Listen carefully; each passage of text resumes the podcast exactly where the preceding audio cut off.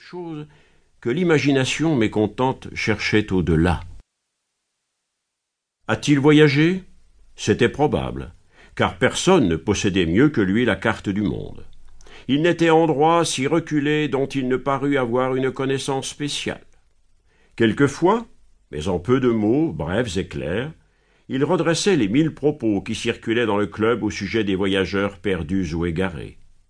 Il indiquait les vraies probabilités, et ses paroles s'étaient trouvées souvent comme inspirées par une seconde vue, tant l'événement finissait toujours par les justifier. C'était un homme qui avait dû voyager partout, en esprit tout au moins. Ce qui était certain, toutefois, c'est que depuis de longues années, Phileas Fogg n'avait pas quitté Londres. Ceux qui avaient l'honneur de le connaître, un peu plus que les autres, attestaient que si ce n'est sur ce chemin direct qu'il parcourait chaque jour pour venir de sa maison au club, personne ne pouvait prétendre l'avoir jamais vu ailleurs. Son seul passe-temps était de lire les journaux et de jouer au whist. À ce jeu du silence, si bien approprié à sa nature, il gagnait souvent, mais ses gains n'entraient jamais dans sa bourse et figuraient pour une somme importante à son budget de charité. D'ailleurs, il faut le remarquer, Mr. Fogg jouait évidemment pour jouer, non pour gagner. Le jeu était pour lui un combat, une lutte contre une difficulté, mais une lutte sans mouvement, sans déplacement, sans fatigue, et cela allait à son caractère. On ne connaissait à Phileas Fogg ni femme ni enfant, ce qui peut arriver aux gens les plus honnêtes, ni parents, ni amis, ce qui est plus rare en vérité. Phileas Fogg vivait seul dans sa maison de Savile Row, où personne ne pénétrait. De son intérieur, jamais il n'était question. Un seul domestique suffisait à le servir.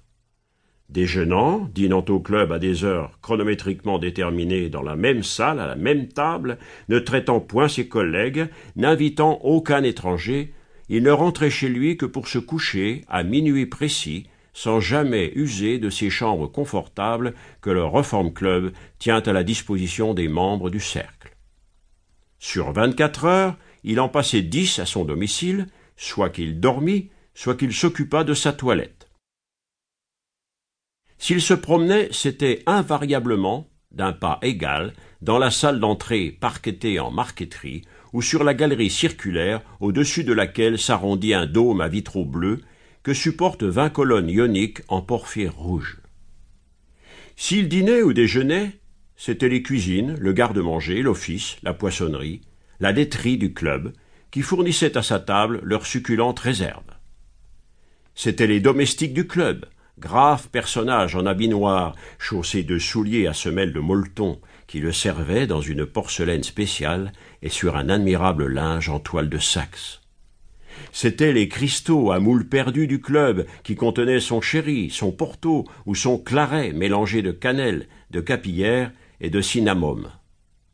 C'était enfin la glace du club, glace venue à grands frais des lacs d'Amérique, qui entretenait ses boissons dans un satisfaisant état de fraîcheur. Si vivre dans ces conditions, c'est être un excentrique, il faut convenir que l'excentricité a du bon. La maison de Saville Row, sans être somptueuse, se recommandait par un extrême confort. D'ailleurs, avec les habitudes invariables du locataire, le service s'y réduisait à peu. Toutefois, Phileas Fogg exigeait de son unique domestique une ponctualité, une régularité extraordinaire.